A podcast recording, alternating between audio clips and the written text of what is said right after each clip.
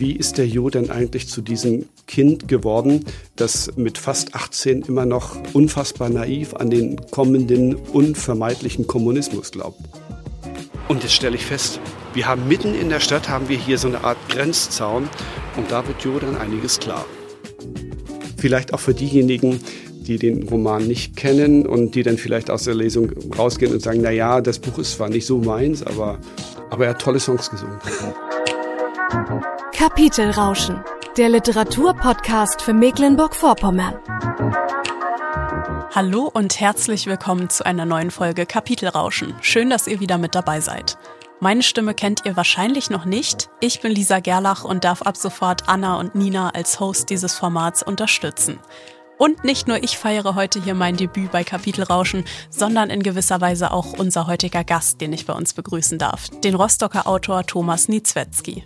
Neben seiner unternehmerischen Tätigkeit als Ingenieur macht der gebürtige Mecklenburger schon seit seiner Kindheit Musik und hat nun im November 2023 seinen ersten Roman mit dem Titel Der Unterton veröffentlicht.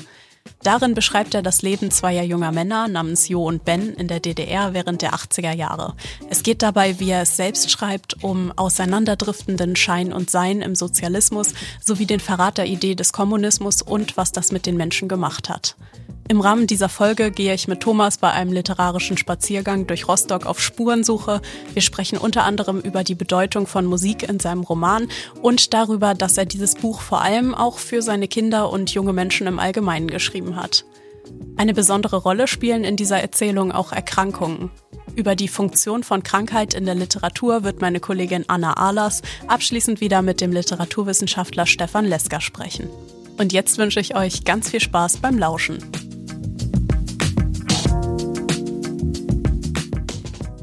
Thomas, erstmal schön, dass du den Weg zu uns gefunden hast. Ja, hallo Lisa, schön, dass ich hier sein darf. Einen besonders weiten Weg hattest du ja jetzt wahrscheinlich nicht in unser Rostocker Studio, denn du lebst ja auch hier in Rostock, oder? Seit mittlerweile, ich muss jetzt mal nachrechnen, seit ich glaube 35 Jahren bin ich jetzt Rostocker und nach 35 Jahren darf man wohl sagen, dass ich mich mit Fug und Recht Rostocker nennen darf.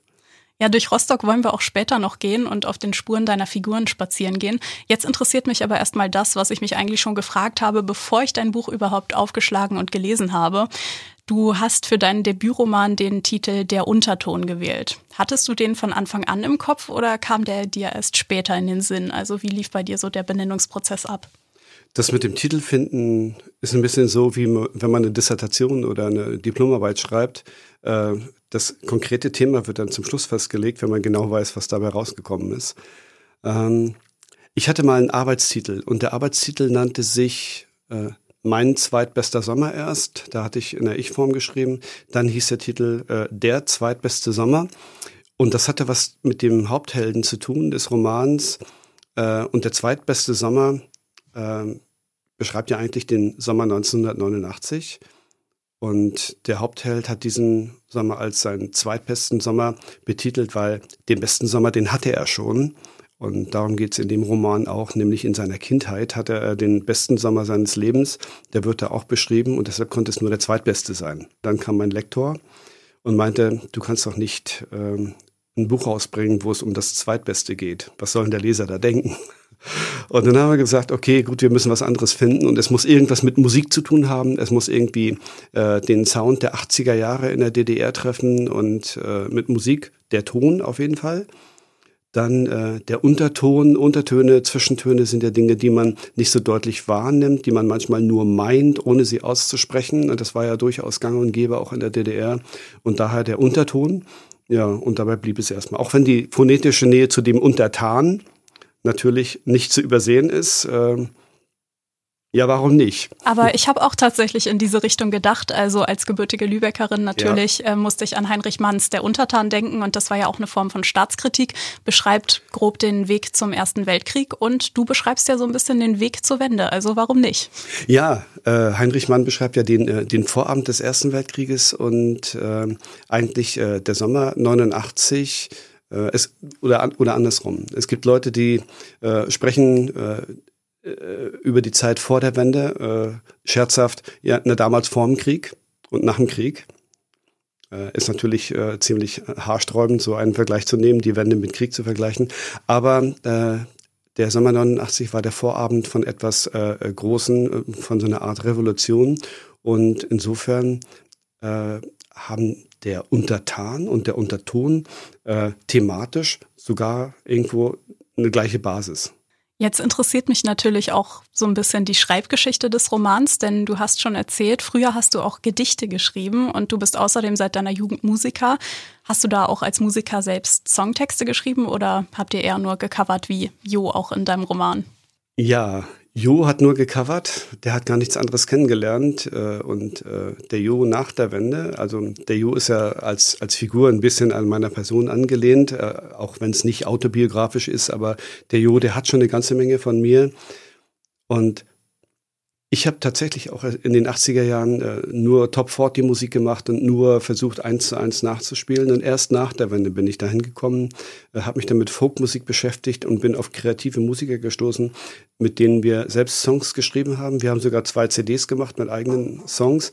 Ich habe da ein bisschen was dazu beigetragen, ähm, aber in der Zeit hatte ich schon Blut geleckt äh, einer gewissen Kreativität, sich auszudrücken, sich äh, äh, Dinge mal selbst auszudenken und nicht einfach immer nur zu covern. Und jetzt wolltest du nicht nur Musiker sein, jetzt wolltest du auch Autor sein. Du hast unter anderem die Schreibgruppe und auch die Autorenweiterbildung des Literaturrats MV genutzt. Also du hast dich vorher schon viel über das Handwerk des Schreibens sozusagen gebildet. Ähm, und der nächste Schritt war ja dann die Zusammenarbeit mit dem Lektorat, hast du ja gerade auch schon erzählt. Bei der Titelfindung war das wichtig. Aber welche Rolle hat das Lektorat für dich generell gespielt? Also prinzipiell auch mein, mein Lektor Wolfgang Gabler, äh, ich habe dann so im Nachhinein gesehen, so eine Art auch graue Eminenz der, der Literatur hier in Mecklenburg. Ähm, von dem habe ich ganz viel Handwerk gelernt. Als ich begonnen habe, den Roman zu schreiben, so 2020 muss es gewesen sein, äh, habe ich in der Tat völlig autodidaktisch angefangen äh, und habe einfach drauf losgeschrieben und dann waren da auf einmal irgendwann ein halbes, dreiviertel Jahr später, waren da auf einmal 200 Seiten Text die vom Handwerk her vielleicht noch nicht so richtig brauchbar waren, wo aber eine sehr gute Grundidee da drin stand.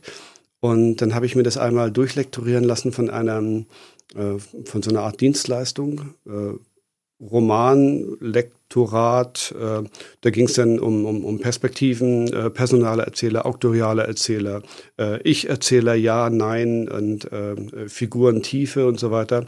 Da habe ich einiges gelernt und dann habe ich mich äh, der Schreibgruppe von Wolfgang Gabler angeschlossen und da wirklich Gleichgesinnte gefunden, die meine Texte durchgekaut haben. Und da hat mein Text dann doch ein bisschen all das, was ich da gelernt habe, eine ziemliche Metamorphose erfahren und ist letztendlich zu dem geworden, was er jetzt ist und vor knapp zwei Monaten rausgekommen ist. Ja, wahnsinnig spannend, auch so eine Buchveröffentlichung. Äh, und mittlerweile kommst du ja auch so ein bisschen in den Flow, sage ich mal, vor einem Mikro zu stehen und über deine Figuren zu reden, oder? Ja, Mikro, vor dem Mikro zu stehen, äh, das mache ich ja seit, äh, ich habe mal nachgerechnet, seit, seit, seit 40 Jahren eigentlich. Nur eben sonst äh, vorbereitete Songs zu singen und jetzt äh, frei zu sprechen und auf Fragen zu antworten, äh, ist zu Anfang ungewohnt gewesen, macht jetzt aber zunehmend Spaß. Also als Musiker schon wahnsinnig viel Mikroerfahrung sozusagen. Und in deinem Roman wird ja auch des Öfteren der Musiker Gerhard Gundermann erwähnt, ein bekannter Liedermacher der DDR. Und hatte der auch für dich als Musiker so eine Art Vorbildfunktion vielleicht? Hm, Gundi, Gundi Gundermann. Eigentlich so richtig kennengelernt habe ich den, den Gundermann erst nach der Wende, muss ich äh, gestehen. Äh, Im Roman spielt er zwar eine Rolle bei dem äh, Hauptprotagonisten. Äh, ich bin auf Gerd Gundermann erst nach der Wende gestoßen, äh, durch so Freunde aus der Folkmusikszene. Und ähm, ich habe den Kerl aber geliebt, muss ich echt sagen. Also äh, die Art und Weise, wie der das geschafft hat zu reflektieren, was in diesem Land vor sich geht, gerade in dieser in dieser anarchischen Zeit, äh, direkt nach der Wende. Man hat regelrecht äh, schon darauf gewartet, wann Gerhard Gundermann die nächste Platte äh, rausbringt, hat sich gegenseitig angerufen und gesagt, ey, die neue Platte von Gundi ist da und schnell organisieren. Ähm, der Mann hat schon für mich äh, sehr viel Bedeutung gehabt, ähm, in dem Sinne, ähm, das Gefühl des Ostdeutschen in einem sich neu bildenden Land wiederzugeben, Dinge nicht äh, vergessen zu machen und umso tragischer natürlich, als dann diese ganze, diese ganze Stasi-Geschichte bei ihm dann auch hochgekommen äh, ist, die, äh, die man so oder so bewerten kann. Und ich denke mal, wenn man den den Unterton liest, dann wird man die Geschichte eines Gerd Gundermann vielleicht auch anders interpretieren und nicht nur schwarz-weiß sehen. Alle Filme, die ich drehen wollte, sind schon gedreht. Alle Kleider, die ich nähen sollte, sind schon genäht.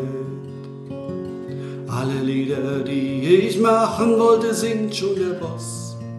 Ich bin nur ein armer Hund, aber wer ließ mich von der Leine los?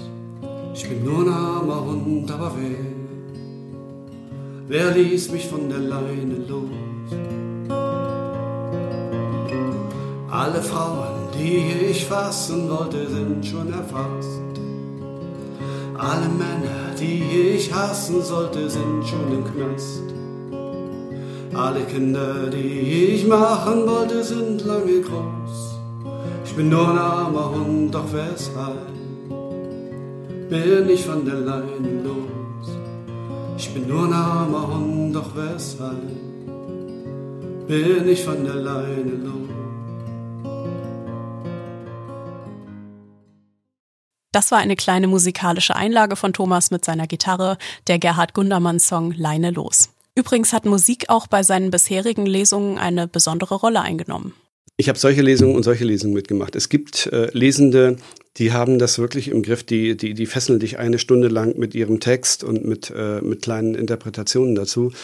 Äh, oftmals ist es aber so, dass äh, dort jemand sitzt und liest äh, und nach 30 Minuten fallen einem wirklich die Augen zu. Und da habe ich mir gesagt, ähm, es geht sehr viel um Musik in diesem Roman, weil Jo eben Musiker ist und weil Musik äh, ihn am Leben erhalten hat. Musik hat sein Leben verändert. Und ähm, weil der Gerd Gundermann so unverwechselbar und, und, und, und tief in die ostdeutsche Landschaft passt, habe ich mir gesagt, warum denn nicht Songs auch von Gerd Gundermann dort einflechten? Äh, habe ich schon immer gerne gemacht, alleine Gitarre, Gerd Gundermann. Und ich habe das dann mal auf einer privaten Lesung getestet und es hat sehr gut funktioniert. Also mein, mein Text funktioniert mit Gerd Gundermanns Songs irgendwie ziemlich harmonisch äh, und ich werde das beibehalten. Ich werde immer die Gitarre dabei haben, werde gelesene Passagen immer um einige Songs ergänzen. Ähm, vielleicht auch für diejenigen, die den Roman nicht kennen und die dann vielleicht aus der Lesung rausgehen und sagen, na ja, das Buch ist zwar nicht so meins, aber, aber er hat tolle Songs gesungen. Also ein breites Publikum wird angesprochen ja. und auch wenn man jetzt nur das Buch zu Hause hat, lohnt es sich ja vielleicht dann einfach, wenn du es dann auch nicht covern kannst, vielleicht einfach mal Guntermann äh, bei YouTube einzugeben und einfach mal sich ein paar Songs dazu anzuhören.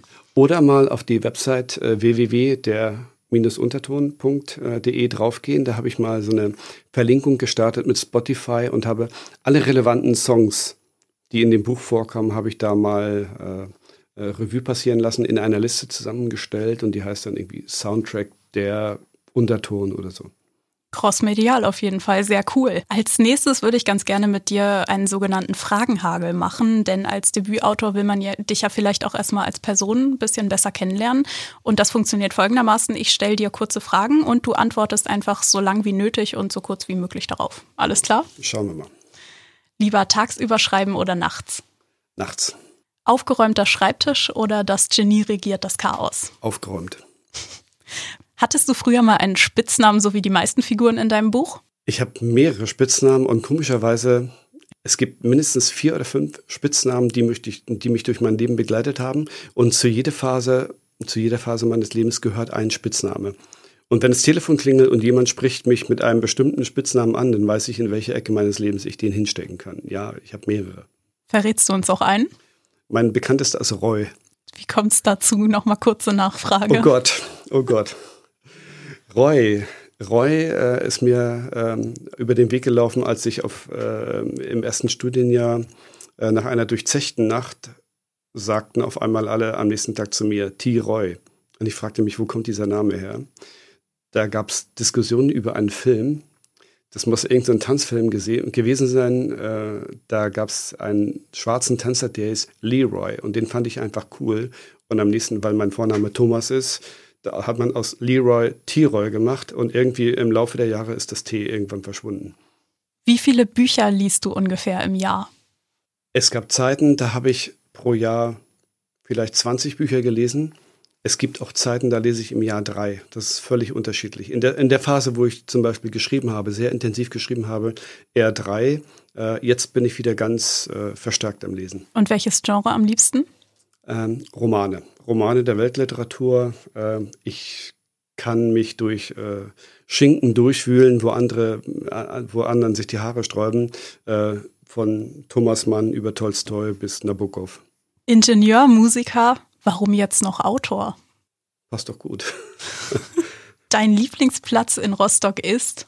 Ich habe mir einen neuen Lieblingsplatz geschaffen und der ist jetzt in Alt-Dörkow an meinem Schreibtisch. Und wenn du dich für eine Figur entscheiden müsstest, wäre es dir ähnlicher, Ben oder Jo? Und jo. warum? Jo ist mir ähnlicher. Jo ist Musiker. Ähm, jo schafft es, eine gewisse Naivität zu behalten, die eine gewisse Naiv Naivität, äh, die bis zur Dummheit reicht. Äh, und so ähnlich bin ich auch. Und vielleicht könntest du sein Gegenstück quasi Ben nochmal charakterisieren. Es ist ja eine sehr interessante Freundschaft, weil die beiden sich so sehr unähnlich sind eigentlich. Ja, Ben ist eigentlich, äh, Ben ist eigentlich gar nicht sein, gar nicht sein Gegenstück. Also er ist jetzt ja, äh, man kann es nicht einteilen in, in, in, Gut und Böse. Also Jo ist ja jetzt nicht der Gute und Ben der Böse. Ähm, Ben ist eigentlich vom, vom Leben benachteiligt, sagen wir mal so. Und beim Schreiben ist mir aufgefallen, dass der Ben einfach nicht so viel Glück hat, hat in seinem Leben. Der Ben ist auch sehr intelligent. Ähm, der ist, ähm, der ist nur von frühester Kindheit an von seiner Familie nicht so angenommen worden wie der Jo. Äh, Dinge, die in der heutigen Gesellschaft genauso passieren, wie sie vor 30, 40 Jahren passiert sind. Und dann hat, deshalb hat sich Ben ganz anders entwickelt und dass Ben sich hat von der Stasi äh, einfangen lassen, das hat er nicht gemacht, äh, weil er anderen Menschen schaden wollte, sondern das hat er einfach gemacht, weil er da in seinem Offizier da so eine Art Vaterfigur gefunden hat und der wollte auch nie irgendwie irgendjemanden, äh, irgendjemanden schädigen. Der war nicht böse. Nein, also auf jeden Fall, so habe ich es auch gar nicht verstanden, aber ja. es sind ja einfach unterschiedliche Lebensrealitäten. Also Jo kommt ja, glaube ich, vom Dorf ja. ähm, und hat auch eine ähm, bessere Bindung zu seiner Familie, würde ich durchaus ja, sagen. Also ein besseres Verhältnis einfach auch zu seiner Mutter dann äh, nach diesem einen Vorfall, über den wir vielleicht später nochmal reden werden. Äh, und Ben kommt ja eben aus Rostock, also aus der Stadt und aus einer Familie. Sein Vater ist Arzt und auch sehr, sehr distanziert und hat auch sein eigenes Päckchen zu tragen sozusagen. Also insofern, da merkt man schon den Unterschied. Aber äh, die beiden schaffen es ja trotzdem, sich eine Freundschaft aufzubauen weil die sich vielleicht so unähnlich doch nicht sind. Und, äh, und äh, da kann man auch mal sehen, wie Freundschaft funktioniert. Freundschaft funktioniert wahrscheinlich auch äh, durch, ähm, auch wenn man, äh, wenn der eine verschlossen ist und der andere äh, naiv und, und fröhlich und, und unbeschwert ist, ähm, äh, dass die Chemie zwischen den beiden äh, trotzdem einfach gestimmt hat. Und im Kennenlernen von, äh, von Jo äh, reflektiert der Ben ja auch ein bisschen und sagt, Menschenskinder, was mache ich hier eigentlich? Ist das überhaupt alles richtig, was ich hier mache? Ich glaube nicht. Jetzt haben wir quasi schon die Brücke geschlagen. Jetzt wollen wir mal ein bisschen mehr in die Handlung einsteigen. Also eine Sache, die mir beim Lesen aufgefallen ist, ist auf jeden Fall, dass Liebesgeschichten eine ganz große Rolle spielen. Ist natürlich klar, wenn man das Leben zweier junger Männer oder Jugendlicher auch am Anfang beschreibt. Äh, und direkt am Anfang der Handlung gibt es eine Liebesgeschichte zwischen dem Protagonisten Jo und der ein paar Jahre älteren Maria. Ganz typisch, so wie man sich das vorstellt. Also die beiden treffen sich beim Auftritt von Jos Band, meine ich. Und das ist quasi Liebe auf den ersten Blick, zumindest bei Jo. Und äh, der spürt direkt so eine Verbundenheit mit ihr. Und wir wollen natürlich nicht zu viel verraten, aber die Geschichte der beiden endet dann ja sehr plötzlich und auch tragisch. Du hast das Ende jetzt aus Marias Perspektive geschrieben. Wie fühlte sich das an, bei so sensiblen Themen sich in die Frau einzufühlen? Ich denke mir, das liegt daran, dass ähm, so eine ähnliche Geschichte ist mir auch mal passiert, nicht eins zu eins, aber ähm, es liegt daran, äh, dass ich mir seinerzeit, äh, als ähnliches passiert ist, ich mir viel Gedanken darüber gemacht habe, äh, wie es in ihr wohl aussehen könnte, ein, ein, ein, einen Schritt zu gehen, äh, um äh, äh, abzuwägen, eine Beziehung gegen ein neues Leben. Und ähm, was das für eine Frau bedeuten mag. Mir war auch wichtig auszudrücken, äh, dass es in der DDR relativ unkompliziert war, zum Beispiel den, den Schritt einer Abtreibung äh, zu gehen ähm, dass es aber letztendlich immer, äh, dass, dass die Frau in der DDR sehr selbstbestimmt äh, damit umgehen konnte. Und äh, gleich nach der Wende ging es ja dann auch darum, Paragraph äh, 218 und so weiter, äh, da haben wir in der DDR nur im Kopf geschüttelt, wie, wie, wie, wie, wie rückschrittlich doch äh, die ganze Gesetzgebung in der Bundesrepublik Deutschland gewesen ist. Ähm, und äh, ja, aber um auf das Thema zurückzukommen, äh, sich in die Gedanken einer Frau zu versetzen, ja, entweder man ist einfühlsam oder nicht.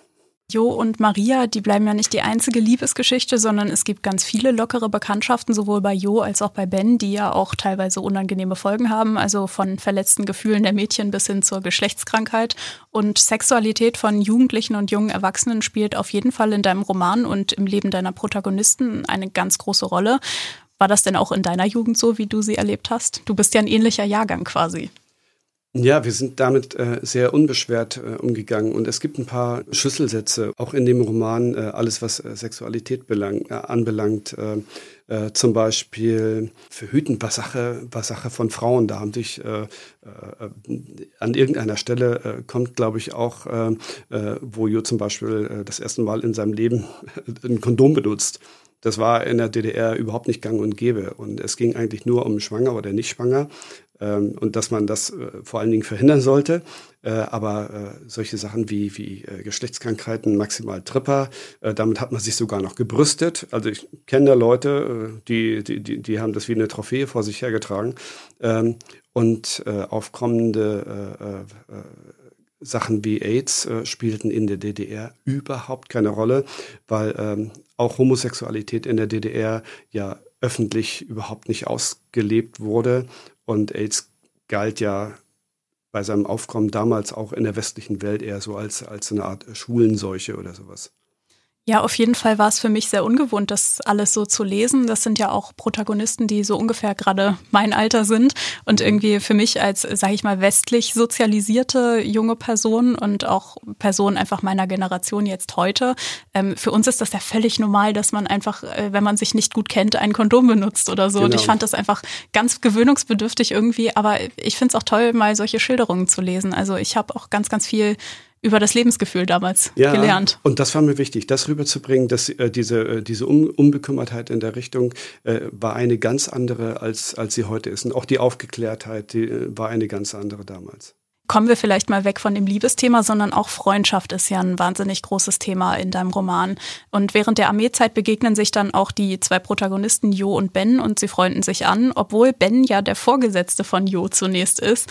Und an einer Stelle, die ich sehr berührend fand. Da stirbt ein Freund der beiden bei einer simulierten Übung, während die beiden mit einem Tanklaster auf dem Weg ähm, durch in dieser Übung atomar verseuchtes Gebiet sind. Und solche ultrarealistischen Übungen in der Armee, bei denen sogar menschliche Verluste in Kauf genommen werden, die kommen einem heute auch so unglaublich weit weg vor. Hast du sowas auch persönlich erlebt in deiner Armeezeit?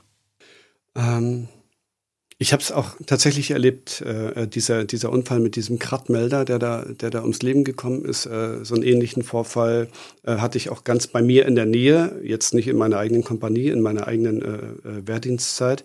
Ähm, aber ich habe sowas, ich sowas miterlebt und mache mir heute noch Gedanken darüber, wie es in dieser Zeit eigentlich gewesen ist, ähm, äh, der Jo ist ein Militärkraftfahrer, das habe ich auch meinem eigenen Leben äh, entnommen. Und wie man dann äh, als 18-, 19-Jähriger mit einem 30 Meter langen LKW-Geschoss, mit einem Sattelauflieger, mit äh, 22 Tonnen Panzermunition nachts äh, unter Gasmaske durch irgendwelche Wälder gefahren ist und das alles mit 18, 19 Jahren, äh, welche Verantwortung man da damals schon aufgebürdet bekommen hat, äh, das war schon irre. Und dann dieses Gefühl, das der Yoda beschreibt, äh, da habe ich mich an, an mein eigenes äh, zurückerinnert, wenn man dann nachts um zwei rausgerufen wurde und saß dann hinten auf irgendeinem LKW, ist dann durch die Nacht gefahren und kein Mensch wusste, ist das jetzt ernst oder ist das nicht ernst, weil äh, die das geschafft haben, diesen, diesen, diesen Kosmos, äh, Armee,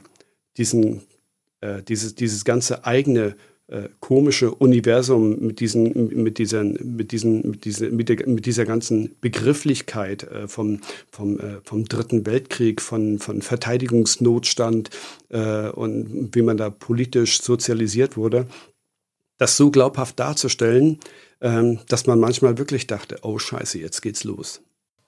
Mit vielen teils autobiografischen Elementen aus dem Leben junger Menschen kurz vor der Wende wollte Thomas also das damalige Lebensgefühl widerspiegeln.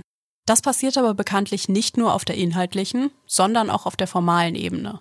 Als nächstes habe ich mit Thomas also über seine Intentionen beim Storytelling seines Romans gesprochen. Ja, mir ist beim Lesen aufgefallen, dass es ja ein Roman ist, der die Figuren über einen ganz langen Zeitraum begleitet, anstatt dass es von Anfang an ersichtlich alles am Ende auf ein großes Ereignis zuläuft. Warum wolltest du so viel Handlung abbilden, statt zum Beispiel nur eines kleineren Zeitraums im Leben der Protagonisten? Ich habe schon richtig gekürzt. Also unter dem, unter dem Einfluss meines Schreibkurses und meines Lektors haben wir ganze Zeitstränge schon entfernt. Es gab in der, in der Ursprungsversion gab es äh, zeitliche Ausflüge in, äh, in die 60er Jahre, in die Elterngeneration von Jo. Und wir haben dann gemeinsam festgelegt, nein, wir konzentrieren uns auf äh, zwei, maximal drei Haupthelden und versuchen, ähm, in die mit, mit einzusteigen. Und äh, Sinn und Zweck äh, dieses großen Zeitraums, also beginnt ja praktisch bei der Geburt von Jo 1968, da wird ja mal kurz seine Kindheit angerissen auch wenn sich äh, so rein physisch äh, die Hälfte des Romans auf den, auf, auf den Sommer 1989 bezieht. Aber dann gibt's ja auch 180 äh, Seiten davor, die zu diesem Sommer hinführen. Ähm, und diese 180 Seiten sollen zeigen, wie die beiden Freunde, Jo und Ben, in der DDR sozialisiert worden sind. Mir ging es darum zu zeigen, ähm, wie ist der Jo denn eigentlich zu diesem Kind geworden, äh, das äh, mit fast 18 immer noch äh, un, unfassbar naiv an den kommenden unvermeidlichen Kommunismus glaubt. Das muss man ja auch irgendwie erklären. Wir haben jetzt einerseits so diesen begleitenden Charakter beim Erzählen, aber auch die Erzählgeschwindigkeit variiert ja an mancher Stelle. Also mal ist es sehr ausführlich. Ich denke dabei zum Beispiel an die Stelle, wo man Jo fälschlicherweise erzählt, dass seine Mutter gestorben ist. Das mhm. ist ja so eine Art Intrige, äh, damit er zur Beerdigung seiner Großmutter gehen kann. Und dieser ähm, innere Monolog ist ja sehr ausführlich. Aber an anderer Stelle geht es dann plötzlich ganz schnell. Zum Beispiel eben das Ende der Liebesgeschichte von Jo und Maria oder auch Jos Rückkehr zu seiner Band und in sein altes Leben nach der Armeezeit. Ähm, war das etwas, das du beim Schreiben auch so intendiert hast? Ich habe mich an drei, vier Stellen im Roman, äh, an drei, vier Begebenheiten äh, tatsächlich an meinem eigenen Leben bedient. Und ähm, das mit diesem Tod der Mutter, der da äh, kolportiert wurde, damit man ihnen äh, eine Woche Sonderurlaub verschaffen kann, ähm, das ist tatsächlich mir damals passiert. Und das war so ein einschneidendes Erlebnis, ähm, dass ich mir gesagt habe, das musst du jetzt literarisch verarbeiten.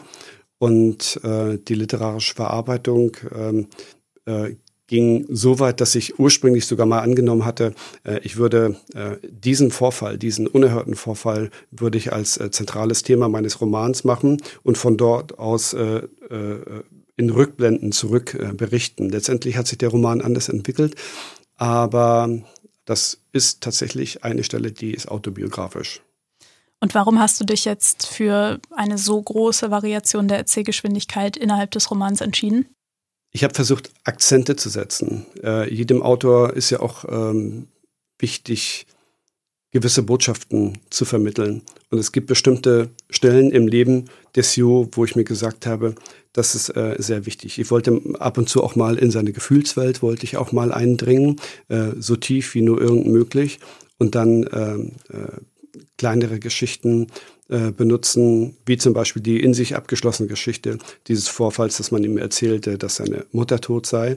Dann dieser lange Weg nach Hause mit dieser ganzen Sel Selbstreflexion, äh, wo, wo es dann auch wirklich mal ähm, in die Tiefe der Figur hineingeht. Und ich möchte dem Leser zu verstehen geben, wie der sich damals gefühlt hat. Und dazu gibt es eben einige exponierte Stellen, wo es sich einfach angeboten hat. Aber das ist dann eben Gusto des Autors.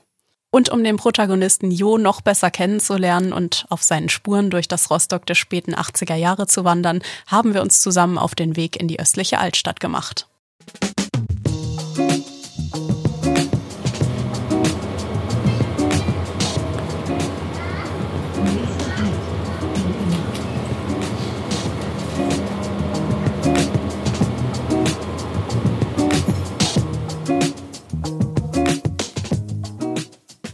So, wir haben uns jetzt vom neuen Markt durch die Gassen der östlichen Altstadt bewegt und stehen jetzt in der großen Goldstraße. Und Thomas, das ist ja ein wichtiger Ort in deinem Roman. Die große Goldstraße, diese Lokalität bedeutet für Jo einen Wendepunkt in seinem bisherigen Leben, weil er hat ja kurz vorher Deborah kennengelernt, äh, die Amerikanerin, die ihn hierher schleppt. Es ist irgendwie dunkel, halbdunkel, Straßenbeleuchtung funktioniert nicht und dann stehen sie auf einmal in dieser kleinen Gasse, die seinerzeit 89 wahrscheinlich völlig runtergekommen gewesen ist und klopfen hier an die Tür und die Tür öffnet sich und sie finden sich in einer Umweltaktivistengruppe wieder und auf einmal geht für Ju ein neues Leben los, weil hier passiert was ganz für ihn Furchtbares, was sein Leben für immer verändern wird. Und jetzt wollen wir uns noch mal gemeinsam auf einen Weg machen, den ja auch deine Figuren gegangen sind. Genau. Ähm, vielleicht setzen wir uns einfach mal in Bewegung und ja. du könntest mal erzählen, wer ist da eigentlich unterwegs und warum? Wir gehen jetzt hier durch die östliche Altstadt, die 89 völlig runtergekommen war. Man nannte sie, glaube ich, auch das Nachtjackenviertel. Nachtjackenviertel musste was mit irgendwie mit den Leuten zu tun gehabt haben, irgendwelche Gestalten, die hier gewohnt haben. Und Jo vermutet, äh, wahrscheinlich Leute, mit denen man spät abends vielleicht nicht alleine zusammentreffen sollte. Wer weiß, was da passiert. Und Deborah und Jo entdecken hier etwas, äh, was man jetzt vielleicht noch nicht so verraten sollte. Man soll ja nicht den ganzen Roman gleich erzählen. Aber danach führt sie ihr Weg durch die östliche Altstadt wieder zurück Richtung Kröpeliner Straße, Richtung Stadtzentrum. Unterwegs unterhalten sich die beiden. Und ich habe versucht, dieses Flair festzuhalten, wie es damals hier gewesen sein könnte. Nach der Wende ist mein Bezug zu diesem Viertel eigentlich erst richtig entstanden, weil ich dann hier tatsächlich 20 Jahre lang gelebt habe. Vor der Wende war es so, als Student hat man sich in diese Viertel eigentlich nie verirrt. Man hat so in seinem eigenen Kokon gelebt, in Studentenwohnheimen. Ähm, und es ist schon erstaunlich, wie sich äh, wenn man es heute betrachtet, hier die östliche Altstadt, eines der angesagtesten Wohnviertel von Rostock überhaupt, äh, während man in der Zeit vor der Wende sagen musste, das erstrebendste Wohnobjekt war eigentlich ein äh, moderner Plattenbau mit einer Fernheizung und fließend warmem Wasser. Jetzt befinden wir uns auch schon in der Grubenstraße. Hier sind tatsächlich Bahnschienen langgegangen und die führten von hier aus über die Strandstraße in den Stadthafen hinein und bildeten die Verbindung vom Hauptbahnhof über den Friedrich-Franz-Bahnhof, der damals tatsächlich noch genutzt wurde. Und der Stadthafen war so eine Art Umschlagplatz für, für Güter. Und dann ist hier tatsächlich so eine riesengroße Diesellok quer durch Rostock gefahren, so im Schritttempo. So Leute sind davor weggegangen mit irgendwelchen Fähnchen und haben die, haben, haben die Fahrzeuge weggebunden. Also ich habe das hier schon gesehen, das sah richtig surreal aus. Und das könnte auch Jo und Deborah auf ihrem Spaziergang richtig, passiert sein. Genau, ja. Und äh, Jo berichtet ja auch davon, oder ihnen geht durch den Kopf, dass diese Bahngleise, die hier durchgeführt haben, waren eben die Grenze zwischen urbanem Stadtleben und völlig äh, verfallenem, äh, verfallener Stadtsubstanz. So, wir sind jetzt am wunderschönen historischen Rathaus vorbei in der Kröpeliner Straße angekommen und stehen hier jetzt vor einem Schuhgeschäft. Das war aber nicht immer ein Schuhgeschäft. Das war nicht immer ein Schuhgeschäft. Äh, die Marke will ich jetzt nicht nennen. Aber in diesem Schuhgeschäft war früher mal ein Musikladen. Es gab so eine Art Musikladenkette. In jedem Musikladen in der DDR gab es das gleiche zu kaufen, auch die gleichen Instrumente und wahrscheinlich auch das gleiche Plattenangebot, vielleicht in Großstädten ein bisschen mehr. Und ähm, dieser Musikladen, das spielt auch im Roman eine, eine, eine kleine Nebenrolle, würde ich mal sagen, weil Jo und Deborah begegnen sich hier wieder. Und äh, Deborah sucht in den Amiga-Schallplatten und äh, Jo hat dann mal wieder versucht, Gitarrenseiten zu kriegen und sich seine notorische Absage geholt, dass es wieder mal keine gab. Und ähm, ja, von hier aus gehen Jo und Deborah, so wie wir beide jetzt, Richtung Doberaner Platz in Richtung einzige Pizzeria von Rostock, die es damals gegeben hat. Jetzt stehen wir am Doberaner Platz. Gleich werden wir es wahrscheinlich wegen der Straßenbahnkulisse auch hören. Und stehen jetzt vor dem Café Liebreiz dieser Tage. Wunderschöne Fassade, richtig toll bemalt, muss man sagen, mit tollen Ornamenten verziert. Und auch gerade neuer Betreiber eingezogen. Aber es war nicht immer Café oder vorher anderes Café und Bekleidungsgeschäft, sondern es war mal eine Pizzeria. Und da ist ja auch Jo und Deborah so einiges passiert, beziehungsweise da wurden wichtige Gespräche geführt. Ja, die beiden die sind hier reingegangen in die einzige Pizzeria Rostocks. und äh, haben hier erstmal eine halbe Stunde angestanden. Dann sind sie da rein und haben am Nachbartisch etwas miterlebt, wie nämlich westdeutsche Touristen aufgestanden sind, äh, ganz empört und haben gesagt äh, zu der Kellnerin, die etwas verdutzt war, in Italien schmeckt die Pizza anders. Jetzt im Nachhinein muss ich sagen, ja, tatsächlich, in Italien schmeckt die Pizza wirklich anders. Äh, denn die Pizza, die es hier zu kaufen gab, die war sehr klein, Durchmesser maximal so 10 cm vielleicht. Und das war so eine undefinierbare, überbackene Masse, die dann da oben drauf war. Aber das hieß dann bei uns Pizza. Und äh, wir waren eigentlich relativ stolz auf diese, auf diese, auf diese eigene Kreation. Äh, und auch Deborah sagt dann, ja, okay, äh, schmeckt zwar anders, aber auch nicht schlechter als in Amerika. Wir haben ja jetzt schon ordentlich Strecke zurückgelegt und sind auch jetzt an unserem letzten Punkt angekommen. Wir stehen hier jetzt am Kanonsberg. Von hier aus sehen wir das äh, Kröpeliner Tor. Wir sehen das äh, Kröpeliner Tor Center, das Warnow Hotel. Und in die andere Richtung geht es runter Richtung Doberaner Platz. Und wenn man hier, von hier aus runter guckt zum Stadthafen, äh, den Kanonsberg, das ist auch eine wichtige Stelle für Jo und Deborah. Die stehen dann hier irgendwann nachts und gucken runter und Jo überlegt, äh, wenn ich jetzt so auf den Stadthafen gucke, denkt er äh, und sehe jetzt die Zäune, nämlich der Stadthafen war damals eingezäunt und das war Sperrgebiet. Äh, und jetzt fragt er sich, Mensch, jetzt Kinder, alles, was äh, ich alles erfahren habe über die, über die Grenzen, über das Eingesperrtsein hier. Und jetzt bin ich hier mitten in Rostock. Und jetzt stelle ich fest, scheiße, wir sind ja hier auch eingesperrt. Wir haben mitten in der Stadt haben wir hier so eine Art Grenzzaun und da wird Jo dann einiges klar. Also ich fand es mal total spannend, mit deinen Figuren durch das Rostock der DDR-Zeit zu laufen oder eben durch die späten 80er, durch die Wendezeit. Und ähm, der Aspekt, den ich als Person, die mehr als zehn Jahre nach der Wende geboren wurde, besonders faszinierend fand in deinem Roman, das waren die Schilderungen des Alltags der jungen Menschen und die Bewusstwerdung, dass auch hinter offiziellen Titeln ja nur Menschen stecken. Also dass ähm, liest man vielleicht nicht immer so raus in Geschichtsbüchern und ähm, dass sich eben auch diese Menschen überaus menschlich verhalten. Also du hast es äh, sehr anschaulich beschrieben, finde ich. Also diese Menschen haben Affären, sie haben geheime Treffen und diskutieren über staatsphilosophische Fragen. Sie zweifeln auch an sich, am System und sie versuchen einfach ein glückliches Leben zu führen, was auch immer das dann für sie bedeutet und woran auch immer sie glauben. Und das war ja auch deine Intention gewissermaßen, als du das Buch während der Corona-Zeit angefangen hast zu schreiben. Denn du hast ja eigentlich für deine eigenen Postwende-Kinder geschrieben sozusagen. Ähm, das hast du auch schon bei der Buchpremiere im Literaturhaus erzählt. Warum ist es wichtig, dass dein Buch neben Menschen, die das vielleicht noch selber erinnern, auch diese junge Generation erreicht? Eigentlich habe ich versucht, zwei Ziele zu verfolgen. Gleich in der Nachwendezeit ähm, haben wir, die hier sozialisiert worden sind, äh, mit großem Erschrecken feststellen müssen, dass das, was ursprünglich mal äh, die Intention der Wende gewesen ist, nämlich aus diesem Land etwas Besseres zu machen, ganz schnell etwas anderes geworden ist, nämlich dass es äh, angeschlossen wurde äh, an ein bestehendes System.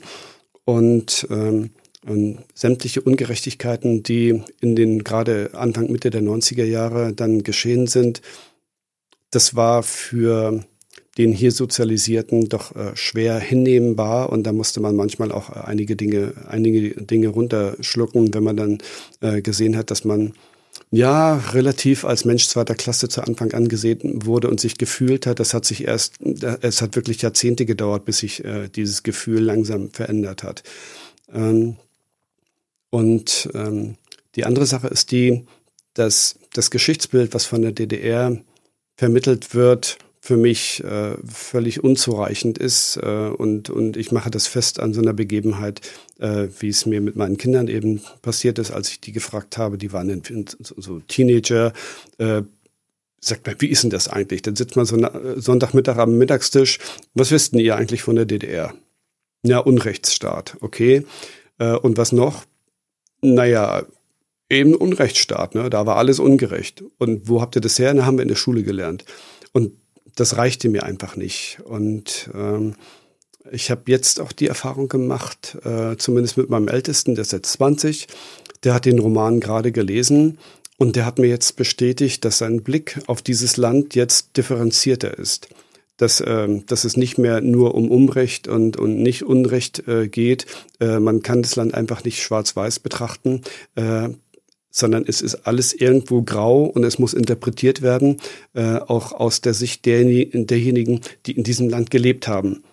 Und eine ganz große Frage ist natürlich auch diese, ähm, diese Sache mit der, mit der, mit der Stasi-Zugehörigkeit. Es gab tausend Wege, wie die Leute zur Stasi gefunden haben oder, oder nicht hingefunden haben. Äh, der Jo war nun in einer Situation, wo man ihn auch haben wollte und er hat sich da irgendwie rausgewunden. Das ist ihm gelungen. Äh, der Ben nicht äh, weil er aus anderen familiären Voraussetzungen kam.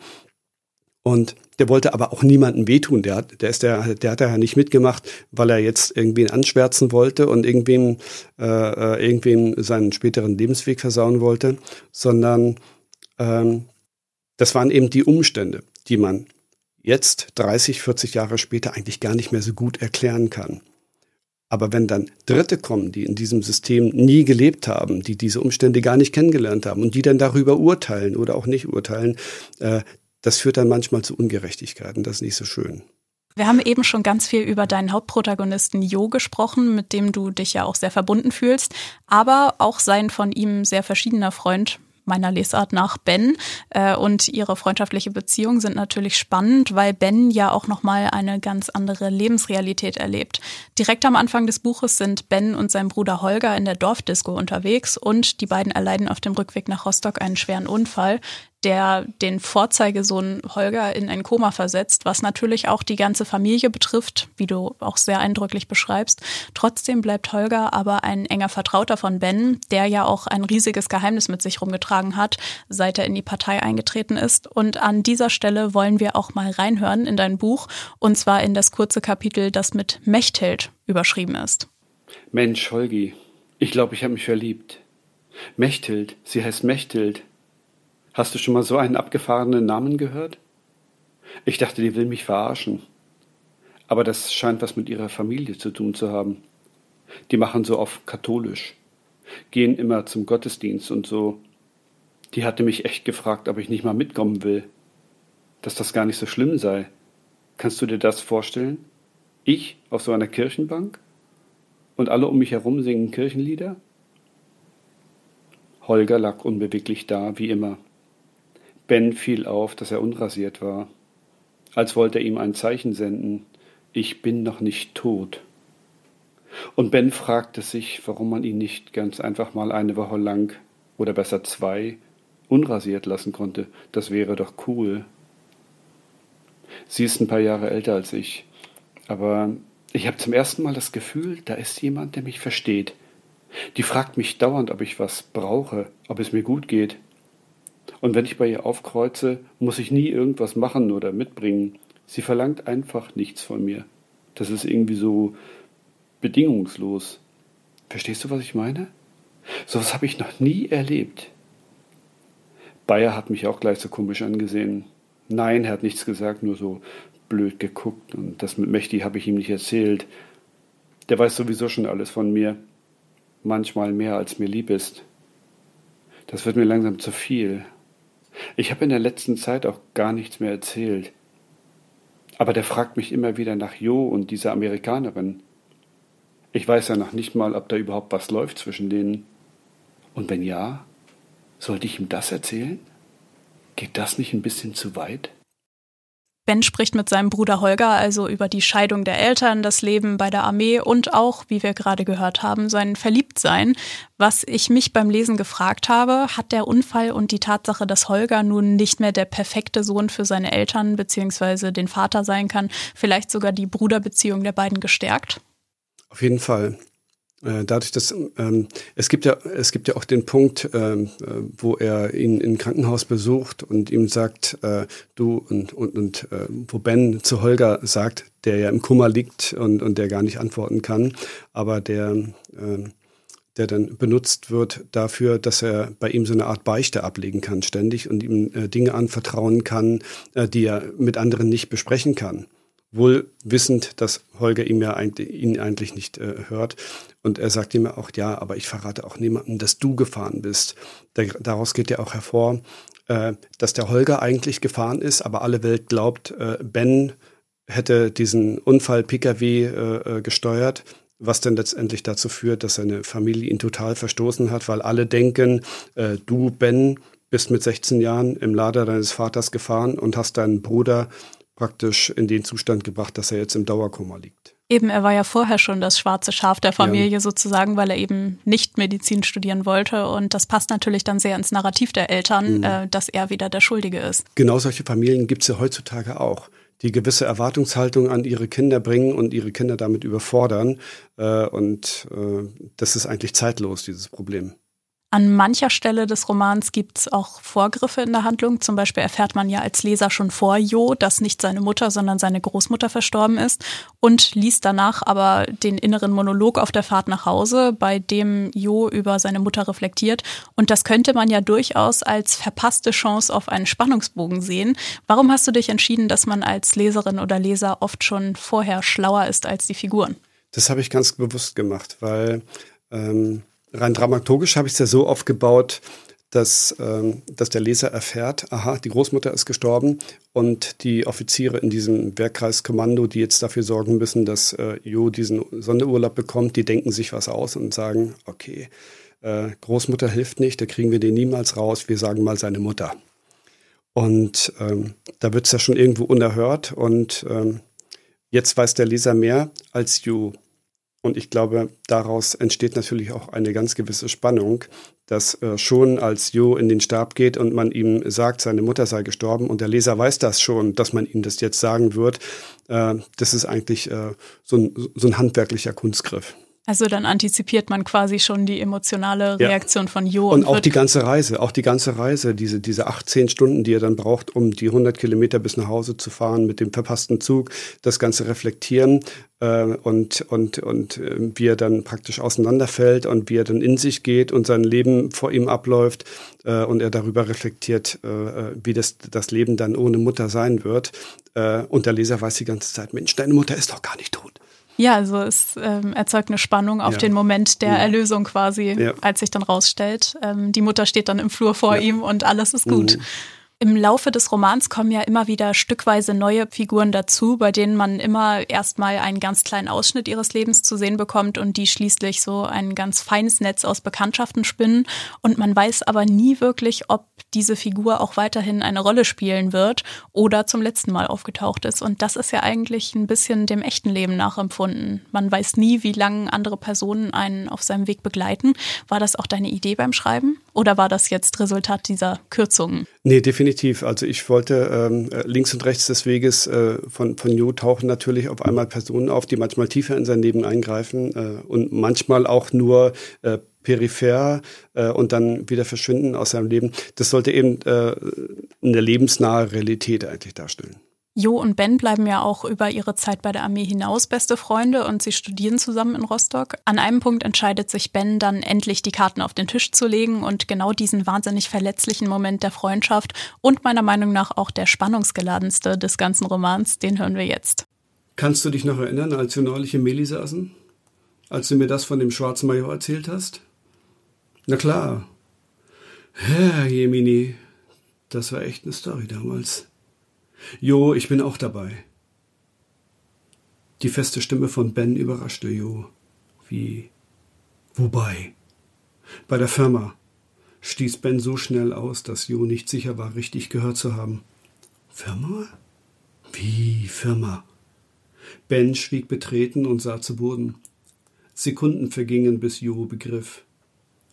Ben? Nee. Jo schüttelte ungläubig den Kopf. Mann, erzähl doch nicht so einen Scheiß. Er wurde lauter. Ben? Du?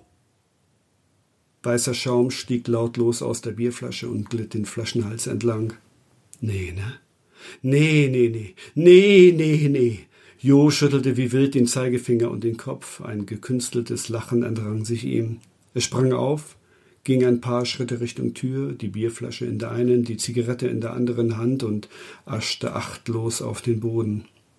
Er schüttelte immer noch heftig den Kopf und blieb stehen. Ey Mann, erzähl doch nicht so einen Scheiß. Er kam hastig zurück, setzte sich aufs Bett, schüttelte fortwährend den Kopf, sprang wieder auf und ging manisch vor sich hin aschend im Kreis durch das kleine Wohnheimzimmer. Er hielt an. Aber du hast uns doch den Arsch gerettet. Mann, du, du und dein Alter, wie geht denn das? Das geht doch gar nicht. Mensch, Ben, du doch nicht. Jo blieb stehen und sah auf seinen Freund, der seine Zähne so fest auf die Unterlippe presste, dass der Abdruck noch darauf zu sehen war, als er zu sprechen begann. Doch, seit der Penne. Was? Was, so lange? Ben nickte verzweifelt. Jo setzte sich zurück aufs Bett und Ben starrte an ihm vorbei zur Tür. Ey Mann, die haben dich doch gezwungen, oder?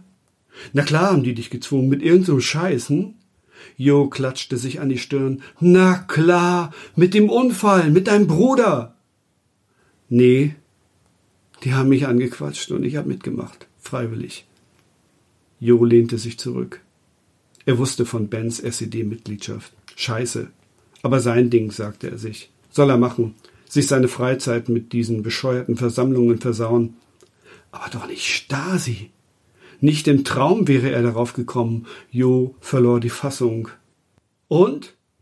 Willst du uns jetzt etwa alle hochgehen lassen? Und deinen Alten gleich mit? Mann, du warst doch selbst mit dabei bei der Aktion, du Arschloch. Und das Tragische ist ja, dass dieser Streit ja bis zuletzt ungeklärt bleibt zwischen Jo und Ben und auch am Ende gibt's nicht wirklich eine richtige Versöhnung. Warum hast du dich entschieden, das Buch so enden zu lassen? Ohne jetzt vielleicht direkt vorwegzunehmen, was genau passiert.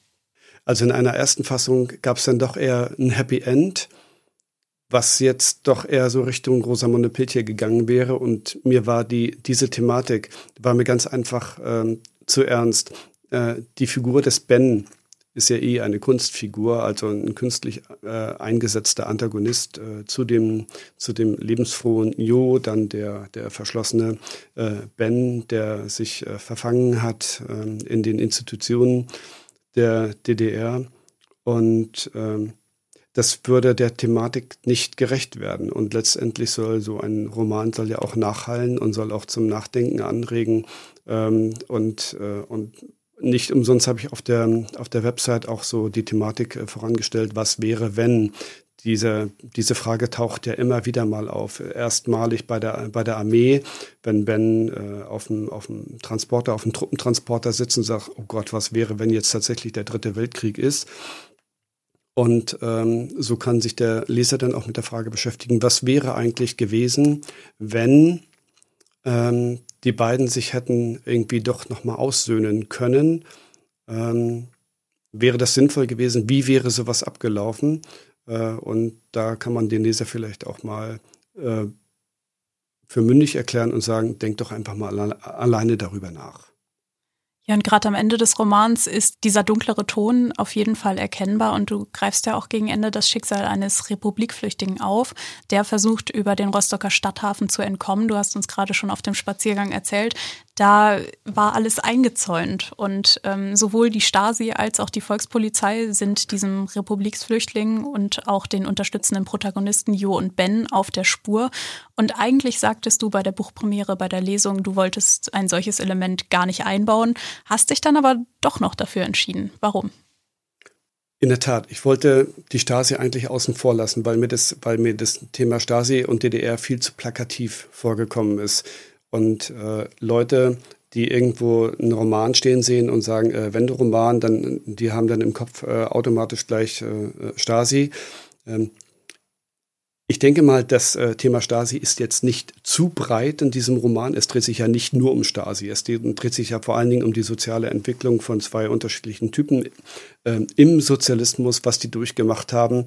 Äh, dass dann im Hintergrund äh, die Stasi leider nicht auszublenden war, ähm, ist dann für mich auch ein überraschender Prozess geworden, äh, als ich gesehen habe, nein, äh, DDR ohne Stasi geht leider nicht, weil die einfach zu präsent war.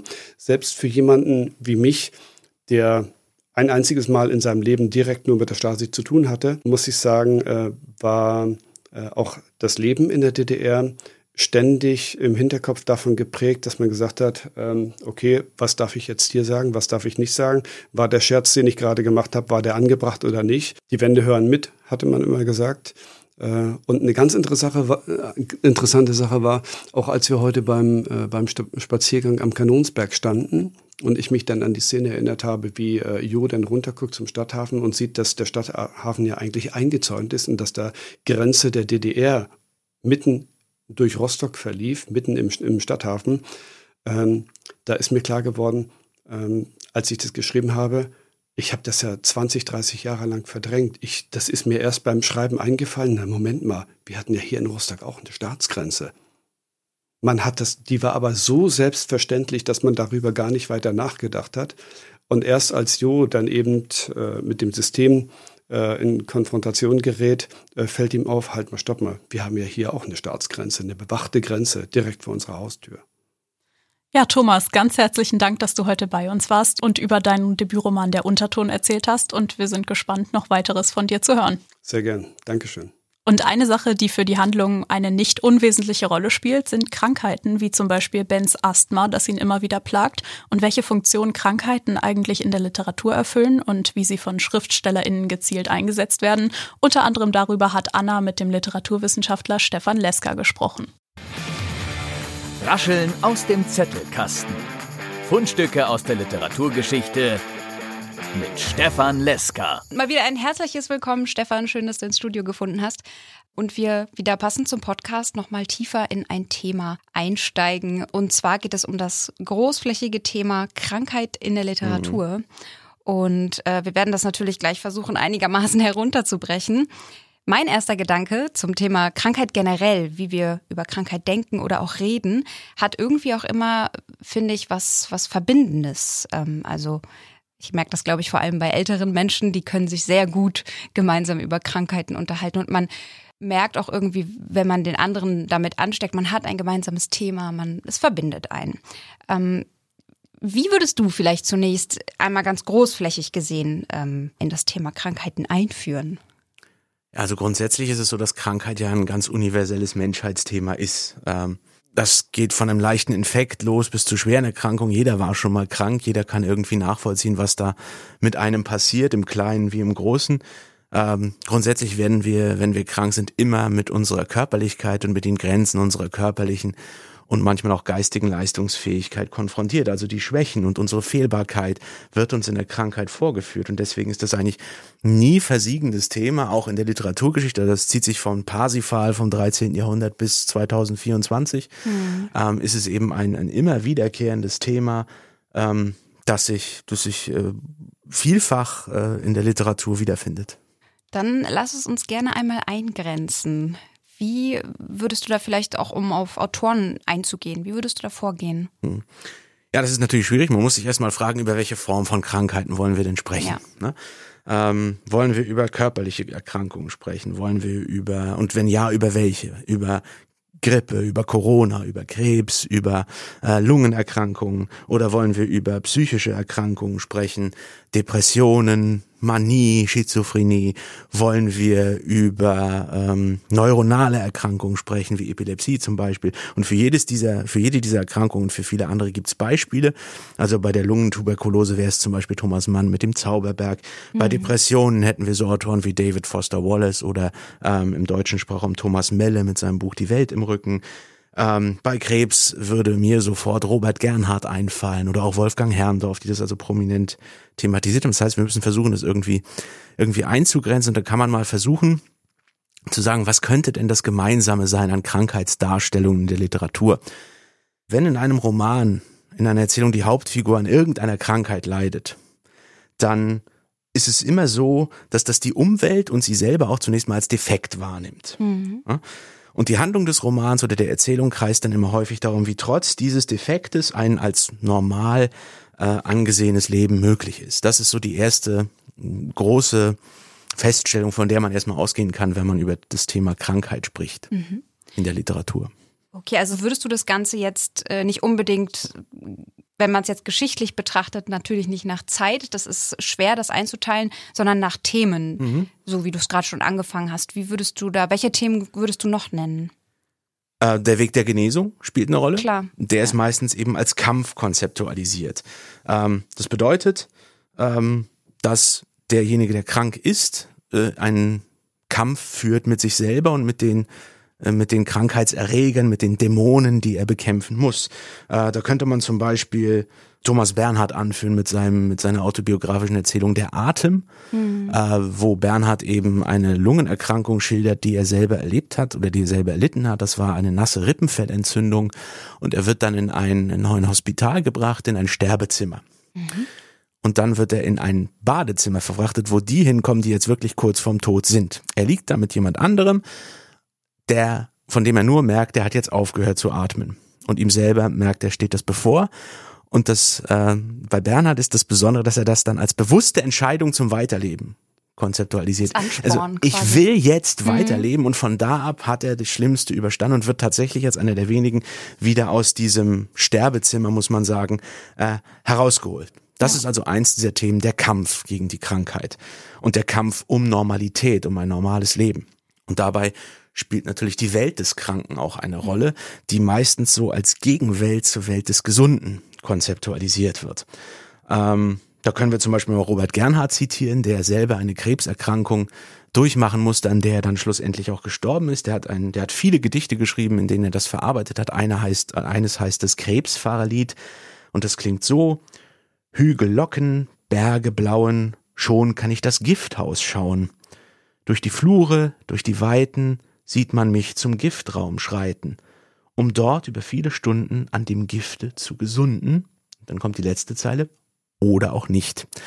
Also da wird deutlich, dass der Kranke sich in einer Parallelwelt befindet, die grotesk ist. Man ja. kriegt Gift verabreicht oder man setzt sich Gift aus, um gesund zu werden. Mhm wo du es sagst, die abgetrennten Sphären oder Parallelwelt, das erinnert mich auch, wenn man, wenn ich jetzt in meinen Alltag gucke, Krankenhäuser oder Psychiatrien, das sind immer Orte, die kommen mir schon fast vor wie so gated Communities oder gar Gefängnisse, mhm. ähm, was vielleicht nochmal so unterstreicht, ähm, die beiden ja. verschiedenen Welten.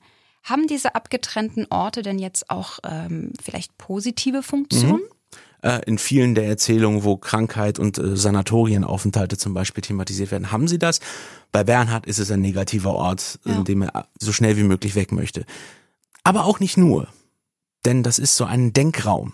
So wird mhm. es konzeptualisiert. Da kann man sich mit sich selber auseinandersetzen, da kann man auch zur Ruhe finden und über sein Leben nachdenken. Also gerade am Beginn des 20. Jahrhunderts, in einer Zeit großer Umbrüche, da sind Sanatorien ein beliebter Handlungsort. Ähm, Thomas Mann haben wir schon genannt mit dem ja. Zauberberg, wo also Hans Kastorp eigentlich nur hin möchte, in dieses Sanatorium dort auf dem Zauberberg in Davos, um einen Verwandten zu besuchen, der da an Lungentuberkulose erkrankt ist und dort kuriert werden soll.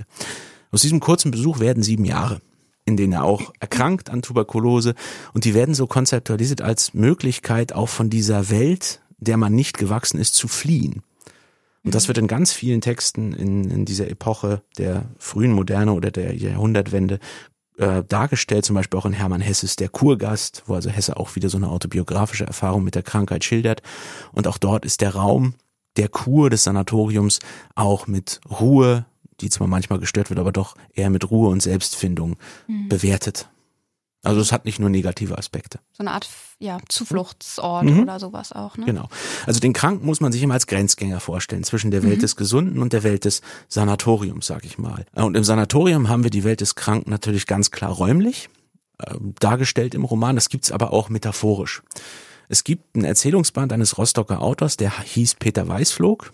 2011 an Krebs gestorben. Der hat äh, eine Geschichtensammlung vorgelegt, die heißt äh, Geschichten aus dem Rohr.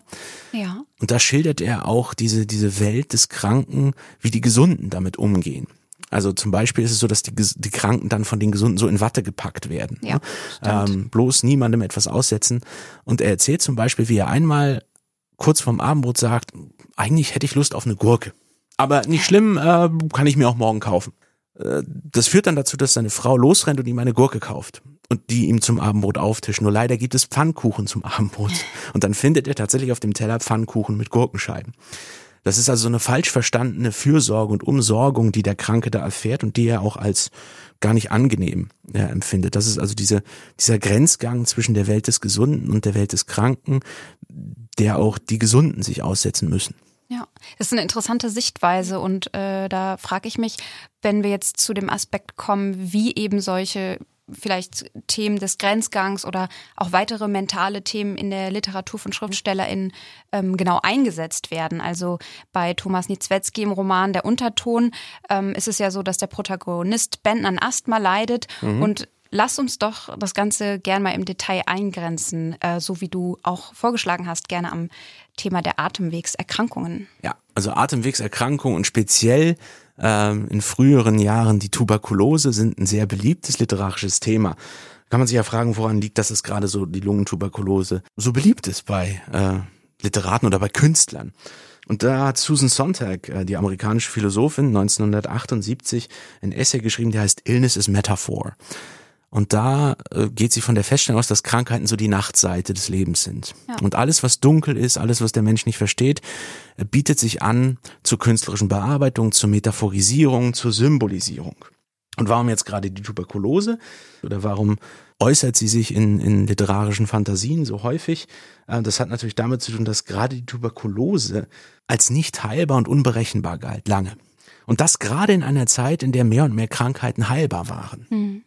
Also vor 400 Jahren äh, war jede Krankheit oder waren viele Krankheiten mysteriös und Raum für künstlerische Assoziationen. Aber auch gerade in einer Zeit, in der das immer weniger wurde, sind solche Krankheiten, die sich so dem wissenschaftlichen Fortschritt als widerständig erweisen.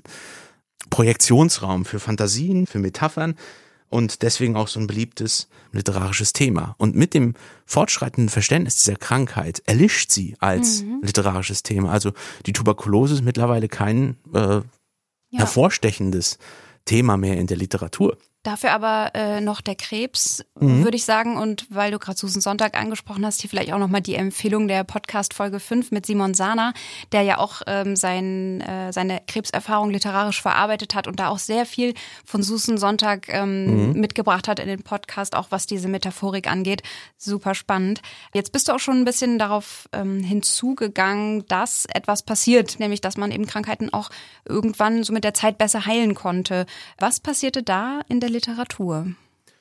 Sie verschwinden. Ja. Als Literatur. Also nicht sie verschwinden, aber sie werden unbeliebter als Sujet, als, als Projektionsraum für Fantasien. Mhm. Weil wenn wir etwas verstehen ähm, und etwas verstanden haben, etwas erschlossen haben, wenn etwas heilbar ist, dann schwindet der Raum für Fantasien, er wird kleiner. Es gibt ja. eine, eine Untersuchung eines ähm, Literaturwissenschaftlers Harald Weinrich heißt der.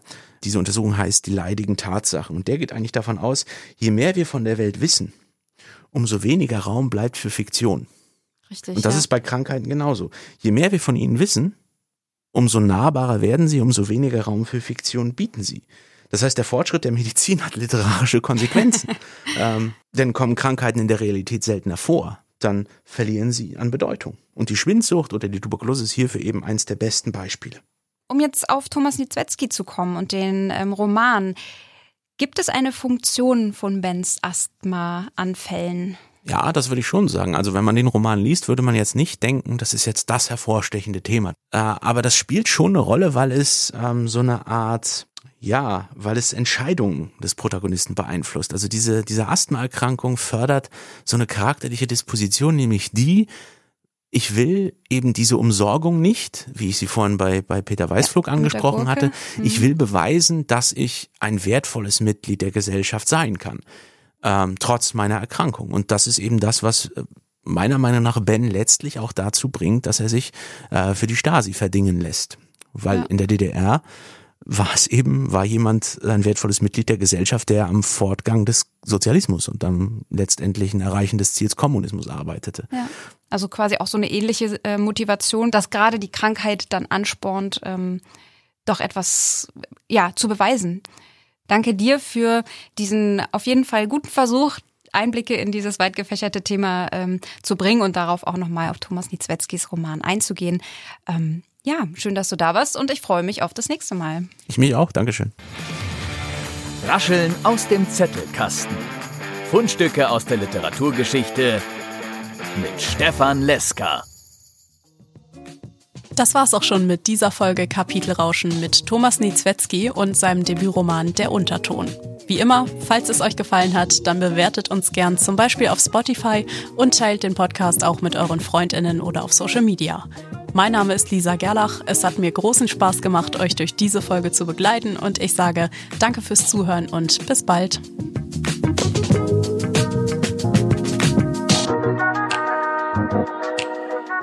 Kapitelrauschen der Literaturpodcast für Mecklenburg-Vorpommern.